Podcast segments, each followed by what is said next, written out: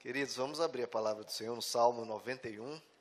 Aquele que habita no abrigo do Altíssimo e descansa à sombra do Todo-Poderoso, pode dizer ao Senhor: Tu és o meu refúgio e a minha fortaleza, o meu Deus em quem confio. Ele o livrará do laço do caçador e do veneno mortal. Ele o cobrirá com as suas penas, e sob as suas asas você encontrará refúgio. A fidelidade dele será o seu escudo protetor. Você não temerá o pavor da noite, nem a flecha que voa de dia, nem a peste que se move sorrateira nas trevas, nem a praga que devasta ao meio-dia. Mil poderão cair ao teu lado, dez mil à tua direita, mas nada o atingirá. Você simplesmente olhará e verá o castigo dos ímpios. Se você fizer do Altíssimo o seu abrigo, do Senhor o seu refúgio, nenhum mal o atingirá desgraça alguma chegará à sua tenda, porque a seus anjos ele dará ordens ao seu respeito, para que o protejam em todos os seus caminhos. Com as mãos eles o segurarão, para que você não tropece em alguma pedra. Você pisará o leão e a cobra, pisoteará o leão forte e a serpente, porque ele me ama, eu o resgatarei. Eu o protegerei, porque conhece o meu nome. Ele clamará a mim, e eu lhe darei resposta e na adversidade estarei com ele. Vou livrá-lo e cobri-lo de honra. Vida longa eu lhe darei e lhe mostrarei a minha salvação. Glória a Deus, né, queridos? Senhor amado, nós queremos tudo isso aqui que está prometido, Pai, para cada um de nós vivermos, desfrutarmos da tua proteção, da tua presença conosco a cada caminhada, Senhor. Fala conosco nessa manhã, abençoa a tua igreja, a tua noiva, fala o que está no teu coração, Pai, e remove todo obstáculo espiritual, toda dureza de coração e em mim, Senhor. Fala através do teu servo, em nome de Jesus. Amém. Podem se assentar, amados. Salmo 91, ele é extremamente conhecido por todos, né? É difícil uma pessoa que já não tenha lido ele dezenas ou até centenas de vezes, né? Mas porque às vezes é tão conhecido, muitas vezes a gente não para para estudá-lo e entender a fundo, né, tudo que ele pode nos ensinar. E hoje nós vamos fazer isso. Deixa aí aberto. Primeiro a gente vai fazer um panorama aqui antes de é, vermos mais a fundo é, alguns detalhes dele. Então, os primeiros dois versículos. Aquele que habita no abrigo do Altíssimo e descansa à sombra do Todo-Poderoso pode dizer ao Senhor. Então, é, quem é que pode dizer ao Senhor o que está aqui? Todo o restante do salmo é aquele que habita no abrigo do Altíssimo e descansa à sombra do Todo-Poderoso. Pode dizer ao Senhor: Tu és o meu refúgio e a minha fortaleza, o meu Deus em quem confio. Então, queridos, já no início do salmo, ele delimita. Tudo que o salmo promete, tudo aqui que ele, ele vai trazer no restante dos versículos, não é para todas as pessoas, não é nem para todos os cristãos.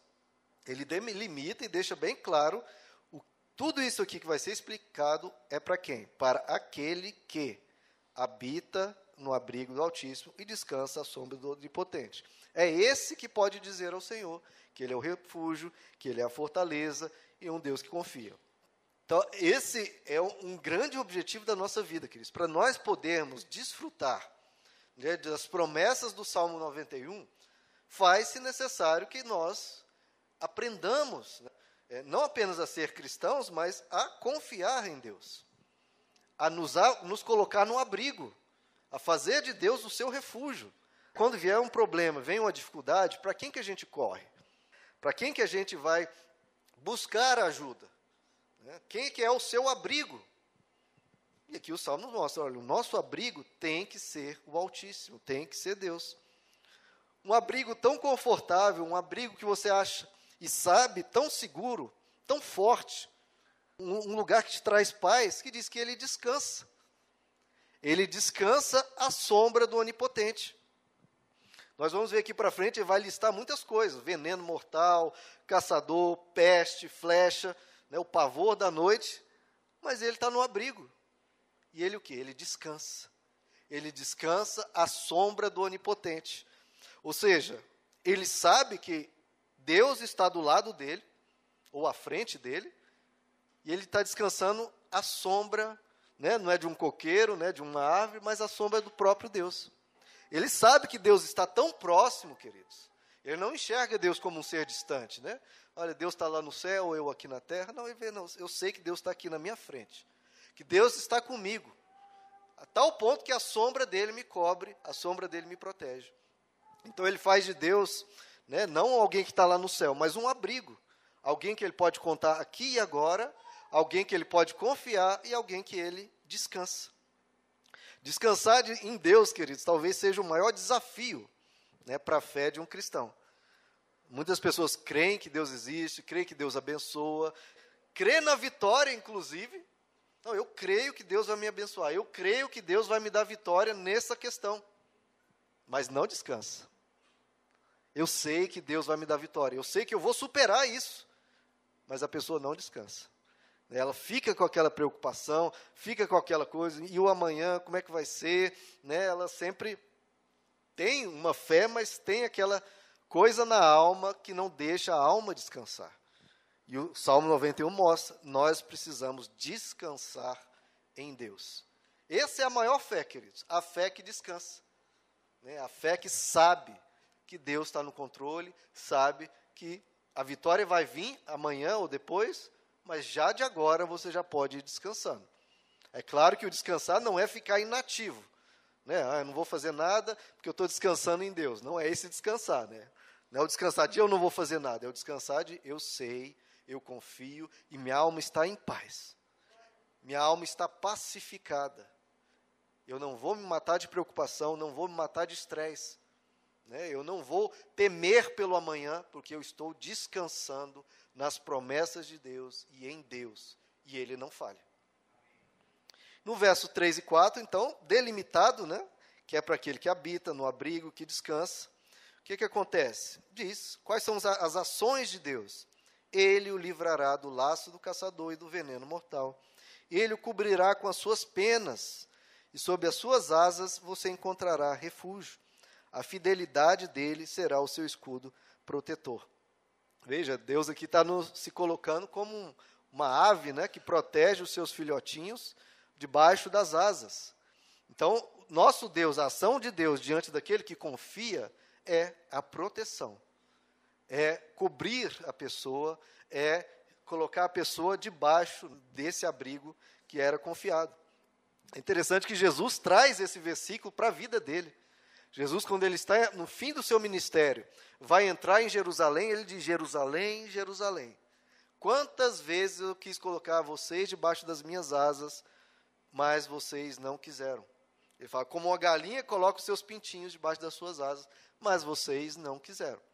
E claro, isso é uma opção também da pessoa. Né? Deus quer proteger, quer cuidar, e a pessoa precisa querer precisa descansar em Deus, precisa buscar a Deus, não se afastar de Deus diante dos problemas. Eu, queridos, eu, eu bato nisso frequentemente e eu insisto. Quando vier o problema, quando vier uma dificuldade, não é hora de se afastar de Deus. Não é hora de murmurar contra Deus, de é, abandonar a Deus, de parar de vir na igreja, ou etc. É o contrário. No momento da adversidade, é aí que você tem que buscar mais a Deus. Aí que você tem que correr para ele. Eu já falei isso que eu não entendo. Na hora do problema a pessoa sai do abrigo, né? Na hora que é o problema que você tem que ir para o abrigo, tem que ir para debaixo das asas de Deus para receber a proteção dele. E é interessante que o verso 4 diz que a fidelidade dele será o seu escudo protetor. Então, o que, que está te protegendo? Que você sabe que está seguro, porque Deus é fiel. É a fidelidade dele que você confia. Não necessariamente as circunstâncias. As circunstâncias, você pode olhar para elas e ver, não, está complicado, está difícil, não sei de onde vai sair uma solução. Mas você confia o quê? Não naquilo que você vê, mas na fidelidade de Deus, que Ele é fiel e não nos desampara. Então, aqui no verso 3 e 4, mostra a ação de Deus. Ele o livrará, ele o cobrirá. E agora no verso 5 e 6, mostra a, a nossa ação. Verso 5: Você não temerá. Veja, o que nós precisamos fazer? Não temer. Você não temerá o pavor da noite, nem a flecha que voa de dia, nem a peste que se move sorrateira nas trevas, nem a praga que devasta ao meio-dia. Então, essa aqui é a nossa ação. Veja que todas as circunstâncias são para desespero. Tem praga, tem flecha, tem pavor, tem peste.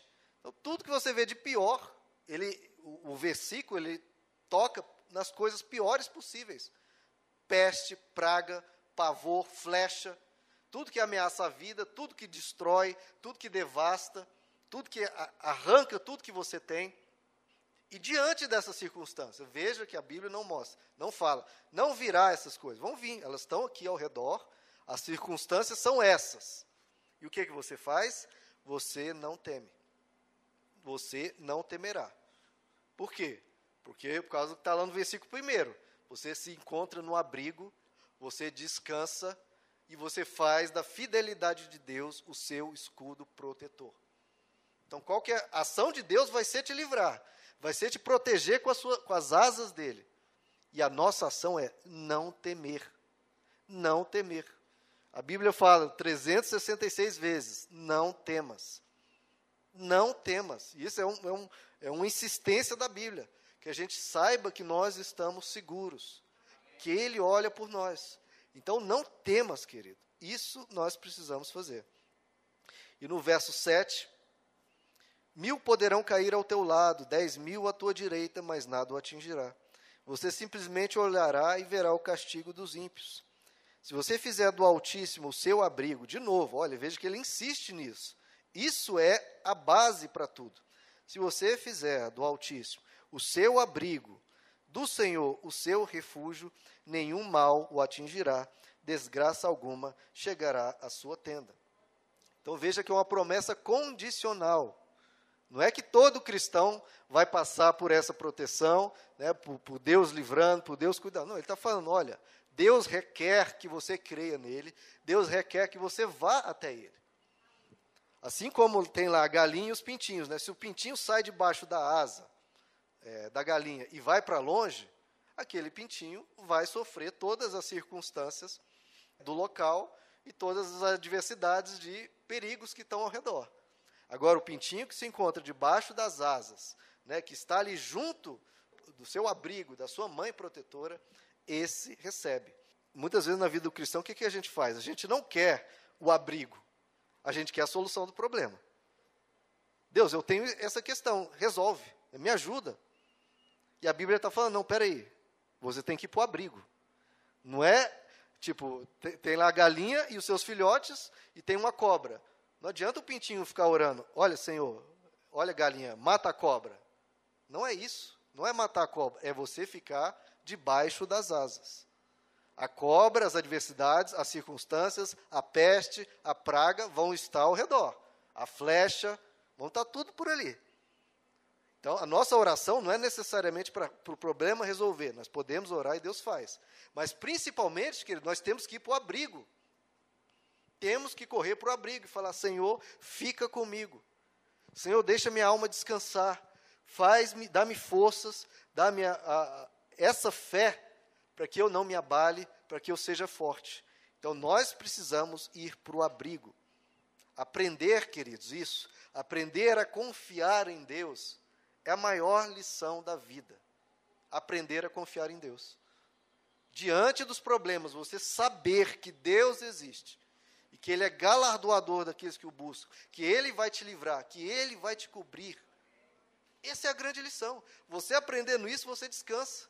Você aprendendo isso, você luta, você continua e sabe que vai dar certo. Sabe que Deus vai cuidar de você. Então veja, muitas vezes o ser humano não confia em Deus. Ele quer a solução do problema, ele ora desesperado. Sem confiança mesmo, assim, por favor, por favor, Sara, cura, resolve.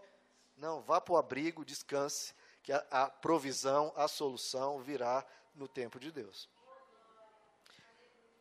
No verso 11. Então vá para o abrigo, queridos.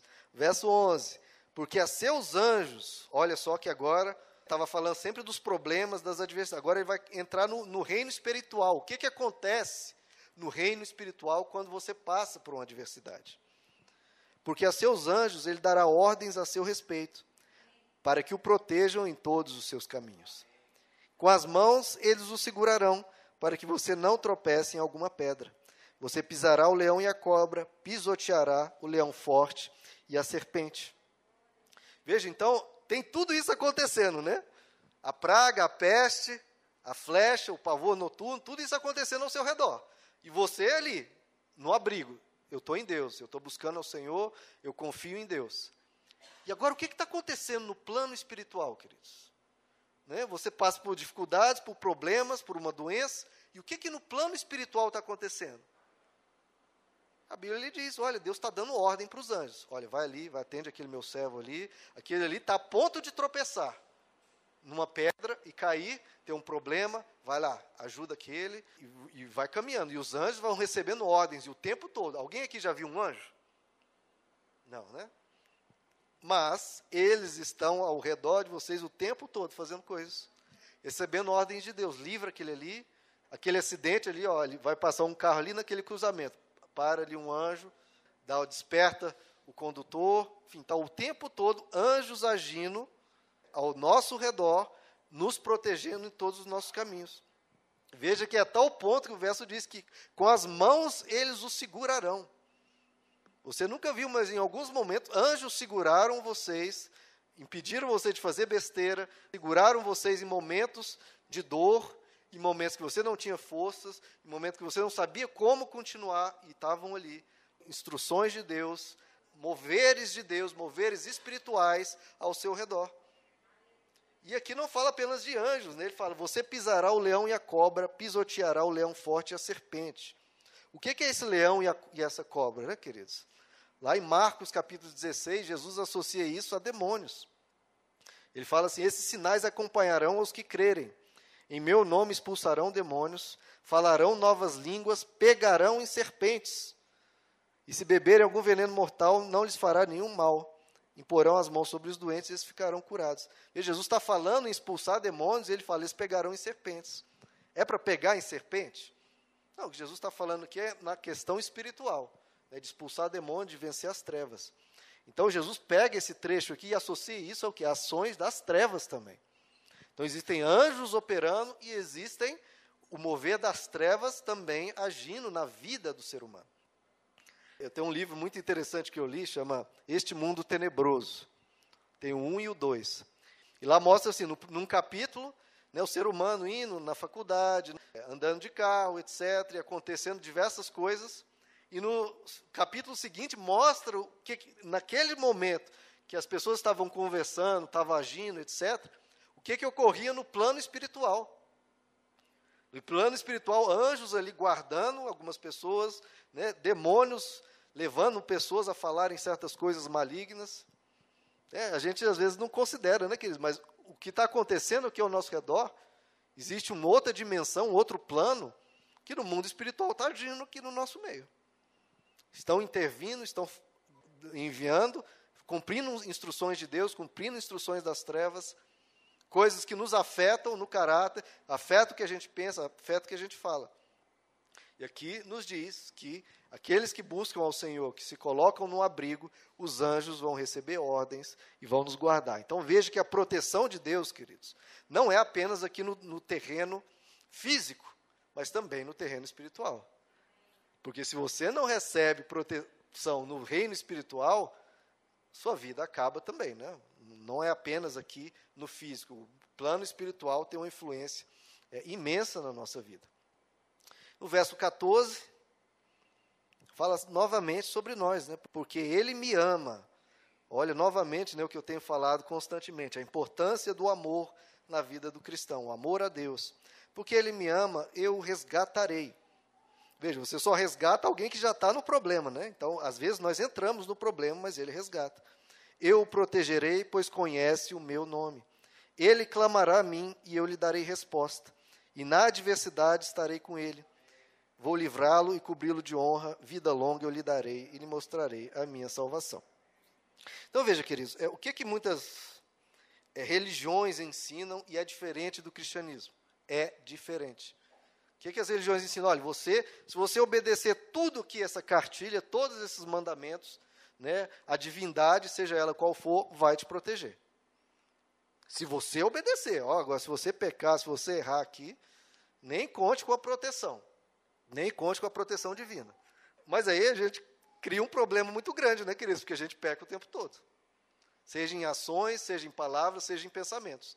Se depender da nossa perfeita santidade para receber proteção, né, aí a gente vai receber proteção praticamente nenhuma, né, queridos? Isso leva a uma insegurança também, né? né? Parece que vira um ambiente de troca. Eu tenho que obedecer, senão eu vou ser amaldiçoado, senão eu não vou ser protegido.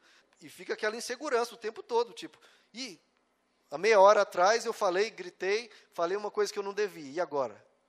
Pronto, eu posso bater o carro daqui a pouco e eu não vou receber a proteção, porque eu desobedeci. Mas, queridos, a relação com Deus não é essa. A relação com Deus não é essa, né, de, de servo, senhor apenas. Não. Ele fala: quem é que ele resgata? Porque ele me ama. Não é porque ele me obedece o tempo todo, não é porque ele é um excelente servo, não, é porque ele me ama.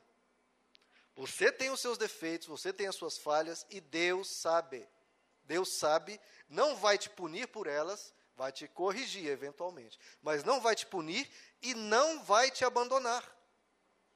A proteção de Deus, o carinho de Deus, a graça de Deus, queridos, não está relacionada à nossa perfeita obediência.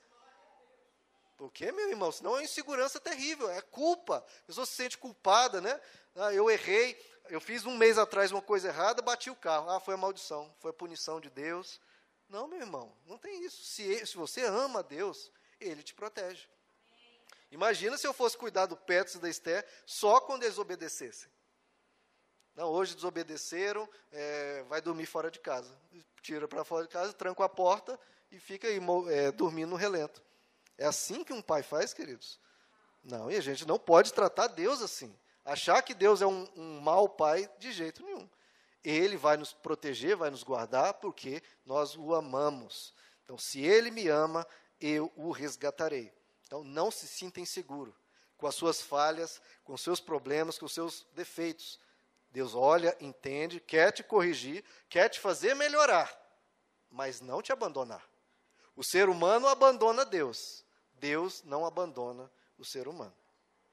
Então, queridos, passado esse panorama aqui, vamos entrar em mais alguns detalhes, né? Bom, Salmo 91, queridos, é um salmo muito famoso e é comum você entrar numa casa e ter uma Bíblia ali aberta no Salmo 91, né?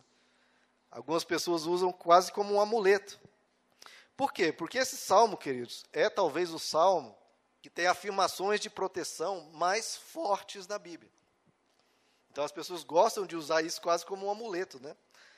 Mas veja só, queridos, uma coisa que às vezes a gente ignora ao ler esse salmo, ele diz que é proteção. Esse é o, é o tema do salmo, é proteção, mas é proteção em meio à tribulação. Não é ausência de tribulação. Veja que o salmo não diz: você não passará pela peste, pela flecha, pela praga. Não. Ele diz que Deus vai te livrar, Deus vai te cobrir em meio a essas adversidades. O final do salmo ele fecha dizendo: Olha, na adversidade eu estarei com ele. A promessa do salmo não é: vocês não terão adversidades. Não é isso. É que na adversidade eu estarei com ele. Jesus falou, né, que nesse mundo nós passaremos por aflições. Isso é uma realidade, queridos. Nós vamos passar. A questão é que nós não vamos passar sozinhos. E nós temos a certeza da proteção de Deus, da segurança de Deus. É, Jesus também disse né, que na, existem as duas casas. Uma casa é construída na areia, uma casa construída na rocha. E vem uma tempestade sobre qual casa? Sobre, sobre a casa que só a casa. Não, sobre as duas casas. A tempestade forte veio nas duas casas, só que uma caiu, uma ruiu, uma pessoa não aguentou o tranco.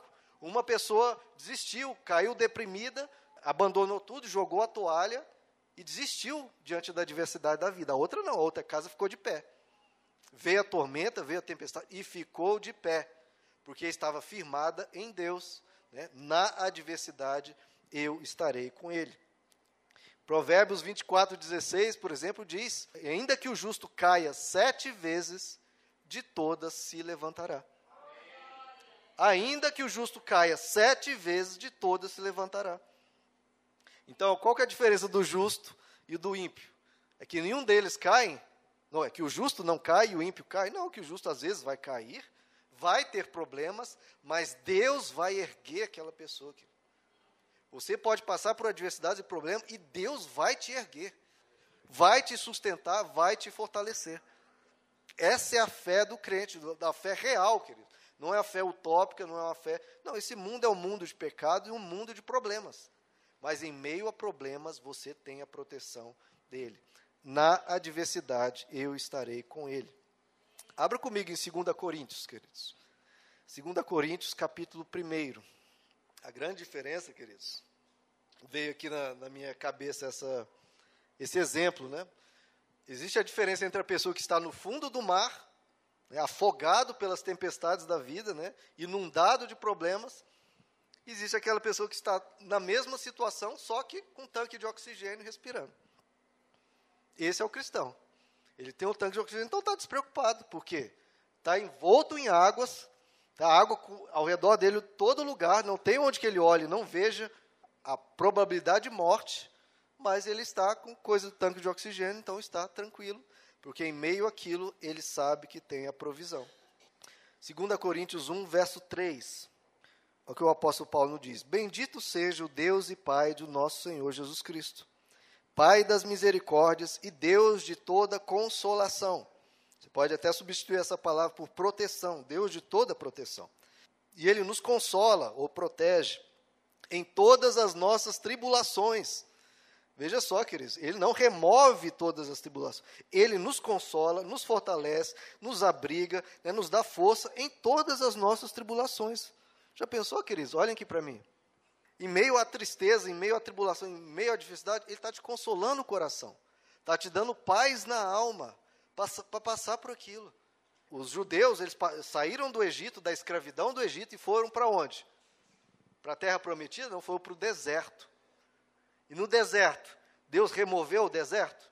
Não, agora vocês vão ter que ir terra, terra florida até a terra prometida. Não, foi pelo deserto. Só que no deserto eles tinham uma nuvem de dia dando sombra e à noite uma coluna de fogo dando calor. Então o deserto continua ali, só que você se sente protegido. Você se sente em paz, querido. Nós precisamos aprender a ter essa paz no deserto. Precisamos saber que Deus está presente. Precisamos saber que Deus cuida de nós. Que Ele nos consola, aqui como nós lemos, nos consola em meio às tribulações. Em meio a elas. Verso 4: Que nos consola em todas as nossas tribulações, para que, com a consolação que recebemos de Deus, possamos consolar o que estão passando por tribulações. Veja só, você passa por uma dificuldade, Deus te fortalece e você vence. E um mês depois, seis meses, um ano depois, você vê uma pessoa passando por algo semelhante. O que, que você fala para essa pessoa? Confia, meu irmão. Confia, eu passei por isso. Eu passei por isso e tive vitória. Deus me deu forças, Ele me consolou. Agora fica firme, fica tranquilo, Deus está contigo. A, a, a consolação que você recebeu, você passa para as outras pessoas, para elas ficarem firmes, fortes e vencerem também. Verso 5: Pois assim como os sofrimentos de Cristo transbordam sobre nós, veja só, queridos, se Jesus sofreu, nós também vamos sofrer. Também por meio de Cristo transborda a nossa consolação. Né? Nós sofremos por sermos cristãos, por sermos honestos, por, por andarmos de forma reta neste mundo, por sermos ofendidos e não ofender de volta, e Cristo transborda de consolação em nós. Verso 6: Se somos atribulados, é para consolação e salvação de outras pessoas também. Né? Se somos consolados, é para consolação de vocês, a qual lhes dá paciência para suportarem os mesmos sofrimentos. Então, queridos, em meio a seus sofrimentos, Deus vai ser o seu abrigo e você precisa ter paciência. Paciência, meu irmão, suporte, aguente mais um pouco, que a luz vai chegar, a solução vai chegar. Lhes dá paciência para suportarem os mesmos sofrimentos que estamos padecendo. Verso 7. E a nossa esperança em relação a vocês está firme, porque sabemos que da mesma forma como vocês participam dos nossos sofrimentos, participam também da nossa consolação. Veja, queridos, o cristianismo não tem nada a ver com essa, me desculpa a palavra, mas papagaiada que tem por aí. Não, o crente não sofre, Não, queridos, crente vai sempre vencer, mas vai vencer guerras, vai vencer tribulações, vai vencer é, sofrimentos. Sofrimentos que chegam, mas que vão, e uma consolação que chega e que fica. Nós temos Deus, queridos. Verso 8. Irmãos, não queremos que vocês desconheçam as tribulações que sofremos na província da Ásia. Veja, o apóstolo Paulo não escondia não as coisas, não. Eu, eu, não, eu não tive problemas, não. Foi só bênção aqui, tá, irmão? Foi só bênção. Não, ele falou: olha, não queremos que vocês desconheçam as tribulações que sofremos na província da, da Ásia, as quais foram muito além da nossa capacidade de suportar. Veja, queridos, às vezes vai vir coisa muito difícil, além até do que a gente pode suportar, mas Deus está com a gente. Ao ponto de perdermos a esperança da própria vida. De fato, já tínhamos sobre nós a sentença de morte, para que não confiássemos em nós mesmos, mas em Deus que ressuscita os mortos. Mas veja, queridos, às vezes vem coisas sobre nós, além da nossa capacidade, o apóstolo Paulo diz, além da nossa capacidade, e para quê, queridos? Ele diz para que a gente aprenda a não confiar em nós mesmos e saber que nós temos ajuda do alto. Querido, se todo problema que viesse na sua vida você resolvesse rapidinho, não, isso aqui eu dou conta, resolvo, resolvo, resolvo.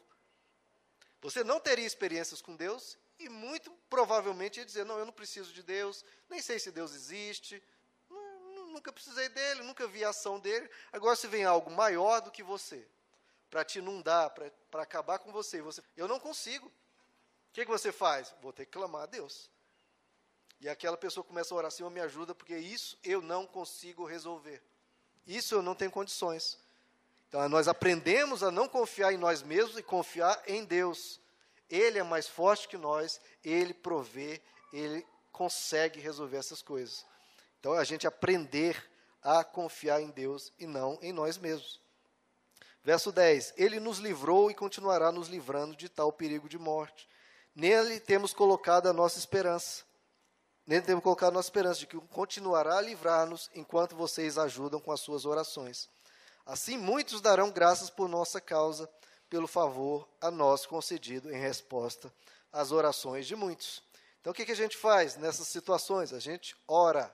A gente ora um pelos outros, a gente ora por nós, né? a gente vai para o abrigo e confia na ação de Deus. Que em meio aos sofrimentos, em meio às tribulações, virá a consolação. Você saberá, queridos, que Deus está perto.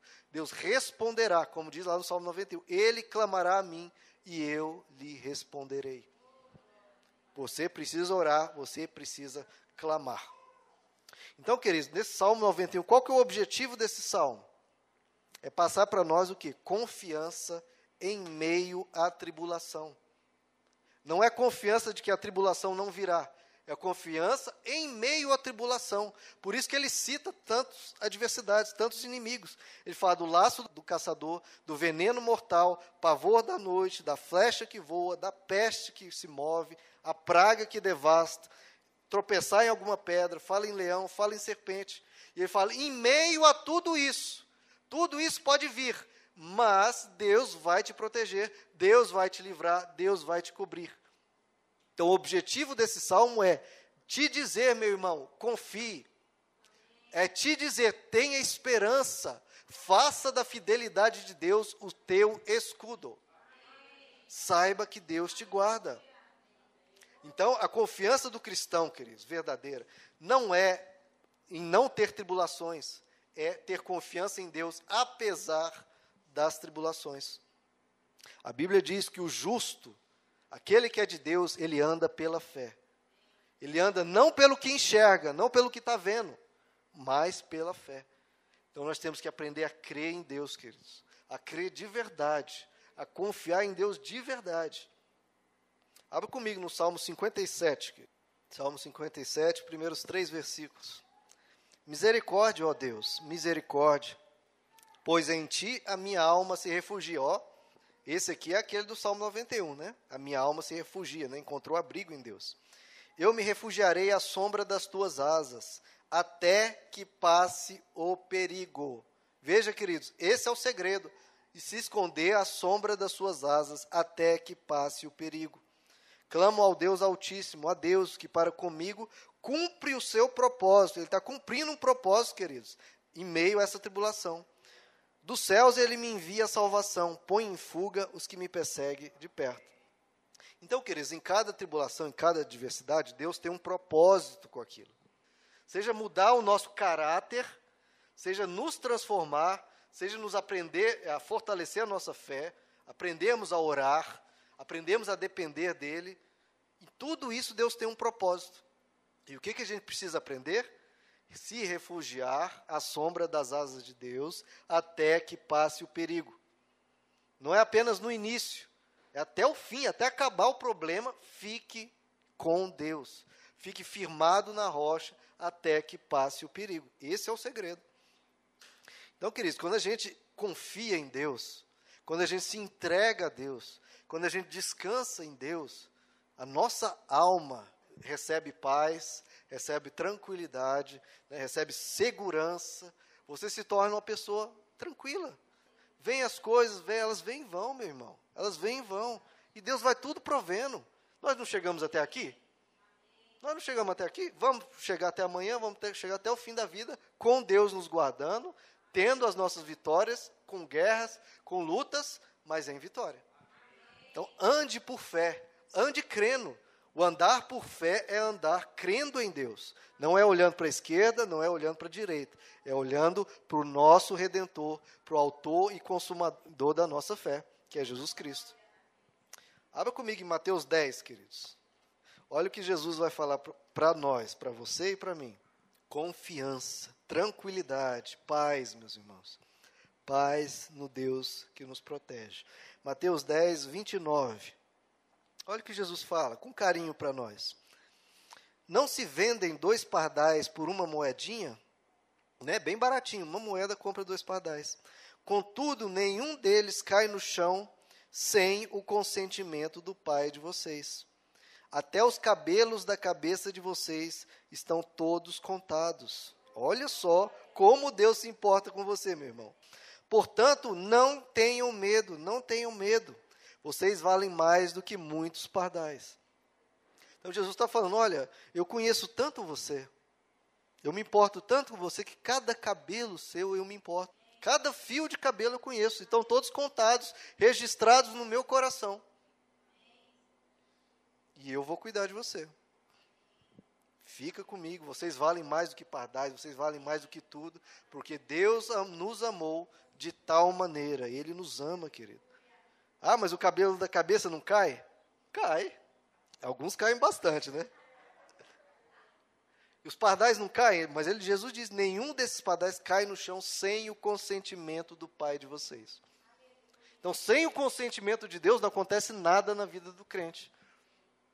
Então, queridos, o que nós precisamos aprender é confiar em Deus. A Bíblia diz, lá no Salmo 125, que os que confiam no Senhor são como os montes de Sião, que não se abalam, mas permanecem para sempre. Quem é que não se abala, queridos? Os que confiam em Deus. A gente precisa aprender a confiar em Deus para não se abalar. Quando vê as situações, eu confio em Deus. Eu sei que vai ter um, um, futuro, que eu vou ter um futuro, que Deus vai estar comigo e que isso vai passar e que estarei é, na paz de Deus. Então, queridos, o que o Salmo nos mostra não é isenção de problemas. É que em meio aos problemas, Deus vai cuidar de nós. Ele vai estar conosco em meio à adversidade. Essa confiança, queridos, é tão importante, porque o que a gente vê muito hoje é muita gente sofrendo da alma. Pessoas estressadas, pessoas deprimidas, pessoas com medo da vida. Porque perderam essa confiança. A pessoa tem medo de ir lá para fora, tem medo de enfrentar uma questão, que perdeu, a pessoa fica doente da alma. Os maiores problemas da humanidade hoje é na alma. E da alma decorre tudo, né? Tem até problemas psicossomáticos, né? A pessoa fica tão deprimida ou com tanto medo que aquilo causa câncer, que aquilo causa dor de cabeça, todo o sistema imunológico da pessoa fica afetado. De tanto que a cabeça dela está estressada, de tanta dor, de tanta mágoa, de tanto rancor, tanta ira, tanta falta de perdão. E tudo isso causa coisas no nosso corpo, porque está tudo interligado. Aí, muitas e muitas vezes, causa até câncer, queridos. Porque nós mesmos nos auto-enfraquecemos, nós mesmos adoecemos com a nossa alma. Então a gente aprenda a confiar, queridos, para que a gente receba essa graça de caminhar na vida com força, sem medo, para que isso também não destrua não apenas a nossa alma, destrua também o nosso corpo. Então, se a gente confia em Deus, querido, a gente não se assusta. A Bíblia diz que o amor de Deus lança fora todo medo.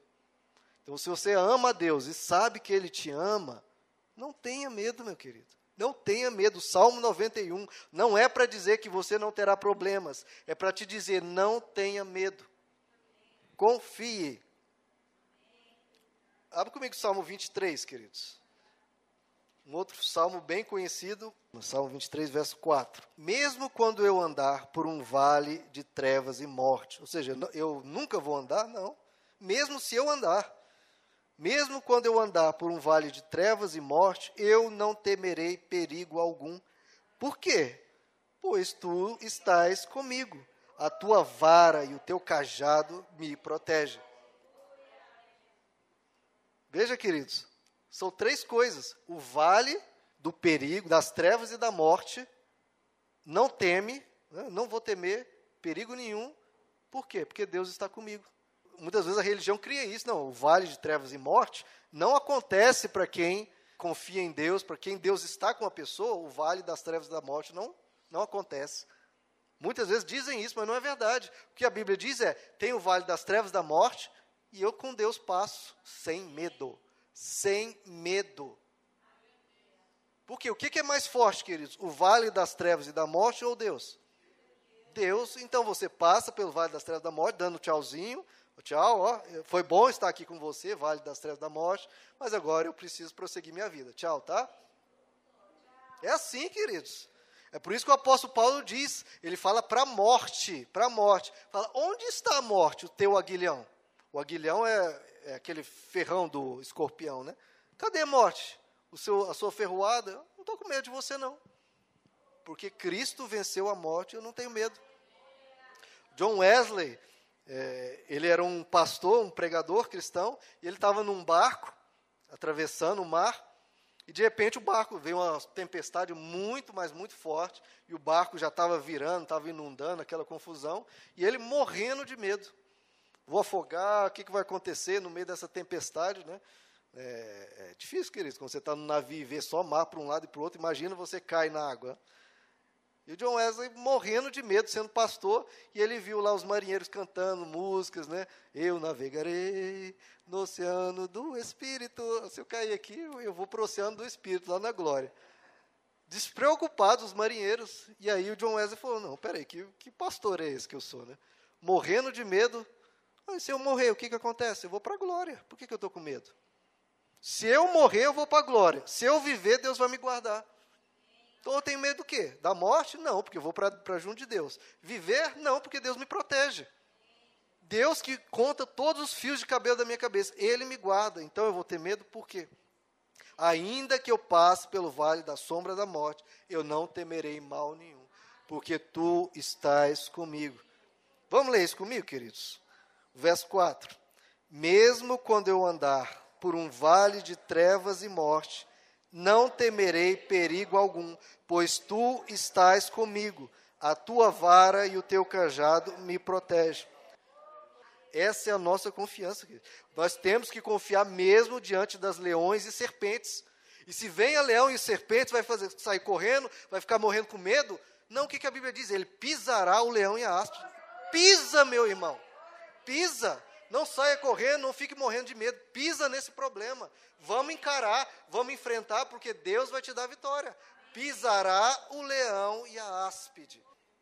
A Bíblia diz, queridos, que aquele que está em Deus, o mal não lhe toca. O diabo não tem poder sobre a sua vida, ele não vai te causar calamidades, porque Deus está contigo e o mal não lhe toca. Eu citei, né, quantas e quantas vezes Deus nos guardou, que a gente não sabe a maioria, 90%, 99% dos seus livramentos, você não ficou sabendo. Talvez você já poderia ter morrido umas 30, 50, 100 vezes na sua vida, ou ter tido 100, 200, 300 doenças que você não teve, porque ele deu uma ordem a um anjo e ele te guardou. Uma gratidão que às vezes é difícil de ter porque a gente não sabe, mas saiba, Deus te guardou de coisas que você sequer imagina. Então, o que, é que o Salmo 91 nos diz, queridos? Que nós não somos poupados de tudo, mas nós somos salvos de tudo. Ele diz: Eu lhe mostrarei a minha salvação. Eu mostrarei, eu livrá-lo-ei. Então, está no problema, ele vai livrar. Na adversidade, estarei com ele. Não somos poupados de tudo, mas somos salvos de tudo. Mas um cuidado, querido, é importante nós termos. Lá em Mateus 4, Satanás cita o Salmo 91 para Jesus, né? Fala, olha Jesus, lá no Salmo 91, eu quero ver se você crê no Salmo 91. Ele falou para Jesus, quero ver se você crê no Salmo 91. Ele disse, ele disse para Jesus, olha, se você é o filho de Deus, se atire daqui abaixo. Né? Olha, o Salmo 91 está dizendo que os anjos vão receber ordens, vão te segurar, então pula aqui de cima. Pula, Jesus. Você não crê no Salmo 90, não crê na Bíblia? Pula. Aí o que, que Jesus responde? É, mas também está escrito: não ponha à prova o Senhor teu Deus, não tentarás o Senhor o teu Deus. Então o que, que Jesus está tá nos mostrando? Que Deus nos protege? Sim, mas a gente não pode abusar da proteção de Deus. Ah, não, Deus vai sempre me guardar, então vou pular aqui de cima. Deus sempre vai me guardar, então eu posso fazer besteira com a minha vida. Eu ganho é, 5 mil reais, eu posso gastar 10 mil, porque Deus vai me guardar. Não, é, Deus vai me proteger de doenças, então eu posso comer muita, muita, muita gordura que eu não vou ter um infarto. Eu conheço um cristão que, que fez isso, falava isso, não, Deus vai sempre me guardar, e comia de forma horrorosa. Tinha aquela barriga bem de, de pessoa que vai infartar, né, bem redonda. E não deu outra, né? Ele teve a complicação, você chegou a ter um infarto, mas teve que fazer cateterismo, aquela coisa, e ficou de mal com Deus. Ficou de mal, ah, Deus não me guardou. Mas Jesus está falando: não tentarás o Senhor teu Deus. Se você pular aqui de cima, Deus não tem obrigação de te guardar. Não tem obrigação.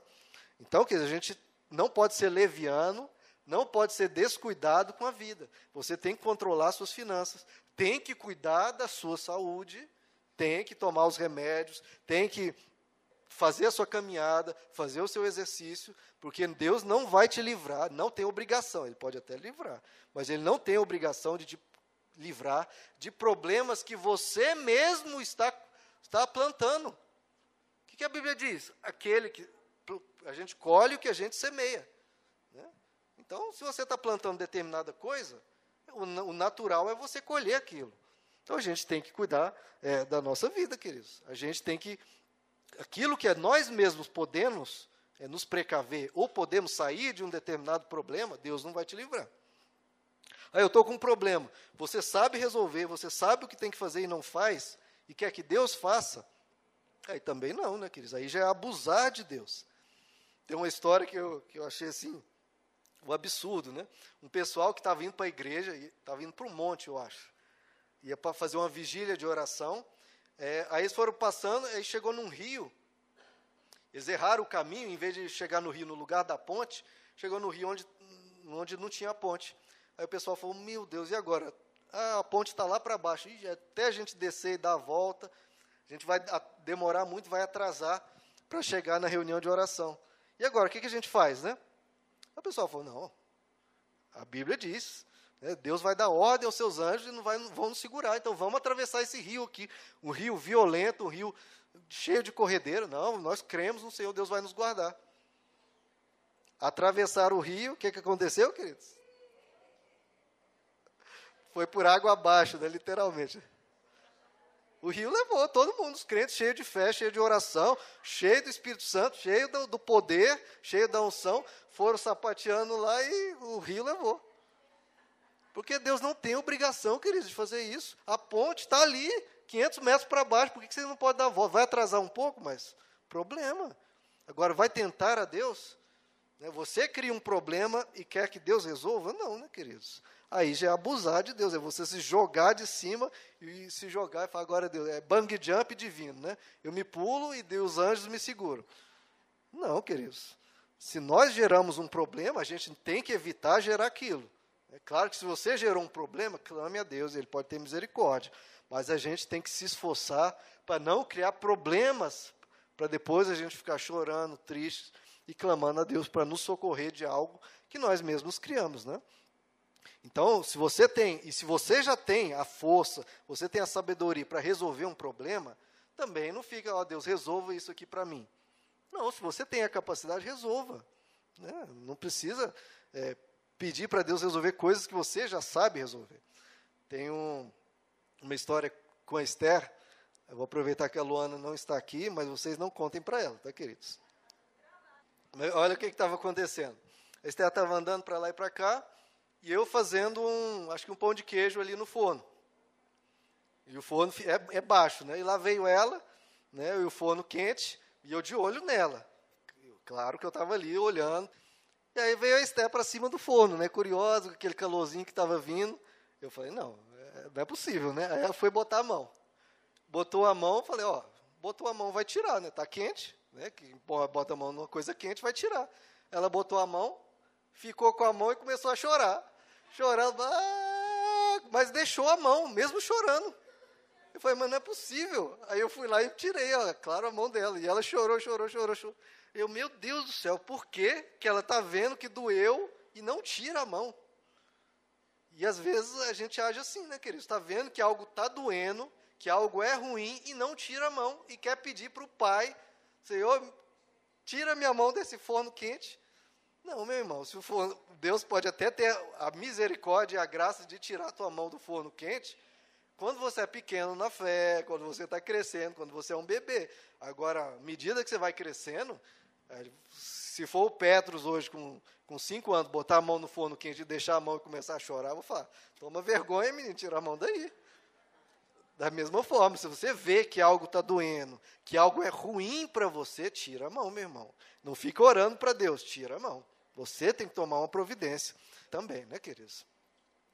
O grande ponto que nós precisamos lembrar sempre, Deus tem um propósito em todas as coisas, às vezes vem dificuldades porque Deus tem um propósito. A Bíblia diz que todas as coisas cooperam para o bem daqueles que amam a Deus.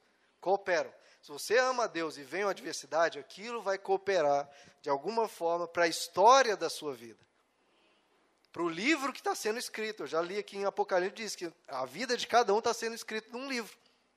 Está sendo escrito um livro da vida de cada um, né, das grandes vitórias que tiveram na vida de cada um. Nós lemos aqui, a gente lê no Antigo Testamento.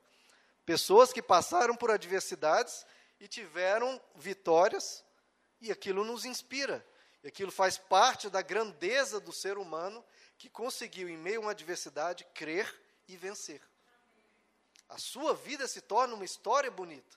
Não uma história rotineira, não uma história chata. Não, essa pessoa foi forte, essa pessoa creu, essa pessoa teve a grandeza de confiar em Deus em meio a tudo isso. Então, todas as coisas cooperam para o bem dos que amam a Deus. Todas. Veja José. Né, José, ele foi acusado injustamente e foi colocado na prisão. Né, ele foi vendido como escravo pelos, pelos irmãos, depois foi, caiu, caiu na cadeia e depois se tornou o governador do Egito. E ele fala, lá em Gênesis 45, quando ele se revela aos irmãos, e os irmãos morrendo de medo, né, porque tinham vendido ele como escravo, o que, que José diz para eles? Abre comigo, em Gênesis 45, queridos. Parece que Deus não protegeu José, né? Por que aconteceu tudo isso com José? Deus tinha um propósito. José se revela aos irmãos, e os irmãos ficam com medo da retaliação dele. Olha o que, que ele diz, Gênesis 45, verso 4. Cheguem mais perto, disse José a seus irmãos. Quando eles se aproximaram, disse-lhes: Eu sou José, seu irmão, aquele que vocês venderam ao Egito. Agora não se aflijam, nem se recriminem por terem me vendido para cá, foi, pois foi para salvar a vidas que Deus me enviou adiante de vocês.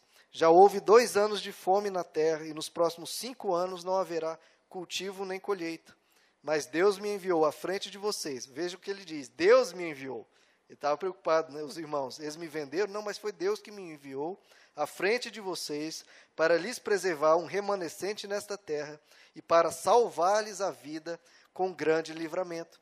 Assim, não foram vocês que me mandaram para cá, mas sim o próprio Deus ele me tornou ministro do Faraó, me fez administrador de todo o palácio e governador de todo o Egito. Foram os irmãos de José que mandaram ele para o Egito? Não, ele falou: foi Deus que mandou para cá. Foi Deus. E o que, que José fez? Como escravo, como prisioneiro, ele se abrigou nas asas de Deus até que passasse o perigo. Ele confiou em Deus, ele não temeu e ficou forte, e Deus o fez governador de todo o Egito. Vamos ficar de fé, queridos? Então, o que, que nós lemos na Bíblia, queridos? Sempre, o tempo todo. Aqueles que creem em Deus passando por adversidades, confiando em Deus e vencendo. No vale da sombra da morte, eu não temerei, porque tu estás comigo. Se quiser resumir, a pregação do Salmo 91 está no Salmo 23, verso 4. Ainda que eu passe pelo vale da sombra da morte, eu não temerei, porque tu estás comigo. Vamos orar, queridos? Quero que você pense aí nas dificuldades que você está tendo mesmo, nos problemas, nas coisas que estão afligindo a sua alma, e eu quero que você cresça nessa confiança em Deus. Porque, meu irmão, essa questão vai ser resolvida. Agora, o que você sofreu de medo, de estresse, né, de angústia, de, de tanto medo, isso te marca, né, te fere, te traz peso para a vida, para o viver, para a alma. Né? Paz é uma coisa tão importante, queridos. O problema que você vai estar tá enfrentando vai ser resolvido, mais dia, menos dia, e essas coisas passam. Agora, o peso que isso foi para sua alma, a gente precisa se libertar confiando em Deus. Senhor nosso Deus, nós estamos num mundo cheio de adversidades, Senhor, cheio de problemas, como a tua palavra nos ensina. Há pestes, há pragas, há flechas, há o pavor noturno, há serpentes, há leões, e a nossa grande confiança é que o Senhor estará conosco, Senhor. Que o Senhor vai nos livrar, que o Senhor vai nos proteger, que o Senhor vai estar conosco em meio à adversidade. Que o Senhor possa colocar essa confiança em cada coração, Pai, essa paz, essa tranquilidade, essa certeza, essa confiança absoluta, essa fé, que essa é a fé que a Bíblia nos conclama a ter. Fé que o Senhor vai nos guardar em meio ao perigo até que o perigo passe. Oh, Senhor, tranquiliza a alma de cada um pacifica a alma de cada um, Senhor. Que cada um se sinta protegido pelo Senhor. Não porque os problemas sumiram, mas porque o Senhor está junto. Porque o Senhor se faz presente, Pai. Porque o Senhor é real. Porque essa verdade nós já experimentamos antes. Vamos experimentar muitas vezes. Que em meio aos problemas o Senhor nos livrou, o Senhor nos guardou. O Senhor tinha um propósito em tudo a nossa alma possa, possa descansar. Porque todos os fios dos nossos cabelos estão contados. Cada parte do nosso ser, Deus se preocupa, Deus se importa, Deus quer ver o bem. O Senhor tem planos de bênção, de paz, de um bom futuro para cada um aqui. Esse é o desejo do Senhor, Pai. E que a gente creia na tua fidelidade, que nós façamos da tua fidelidade, Senhor, o nosso escudo que a gente descanse em meio às tribulações dessa terra, porque o Senhor se faz presente e não há o que temer. A tua palavra diz: não temas, que o teu povo seja marcado por isso, Senhor, por um povo que não tem medo, por um povo que pisa no leão e na áspide, um povo que vai adiante, um povo que se refugia em ti e crê que o Senhor nos guarda, que o Senhor nos protege, que o Senhor está conosco porque nós te amamos, Senhor. Nós sabemos que o Senhor vai nos resgatar. O Senhor vai cuidar de nós em todos os momentos. Nós estamos seguros. O Senhor sabe o que está acontecendo. O Senhor olha por nós e ajuda-nos, Pai. Ajudas em todo momento a estar contigo. Porque Ele me ama, eu o resgatarei. Eu o protegerei, pois conhece o meu nome. Ele clamará a mim e eu lhe darei resposta. Responde, Senhor, responde. E na adversidade estarei com ele. Vou livrá-lo e cobri-lo de honra. Vida longa lhe darei e vou mostrar. Deus vai mostrar, queridos. Eu vou mostrar a minha salvação. Amém, Senhor. Amém. Nós cremos. Um povo que crê, um povo é um povo que não teme. Um povo que crê é um povo que anda em paz. Um povo que crê é um povo que anda por fé. Não porque, não pelo que vê, mas pela esperança no Senhor. Queridos, vamos confiar que Deus vai remover a pedra, Deus vai nos ressuscitar, Deus vai nos dar a vitória sempre. Enquanto a vitória não vem, se abrigue nas asas, espere o perigo passar e descanse. Descansa a tua alma, meu querido. Não tenha medo, não tenha pavor, pois Ele está contigo.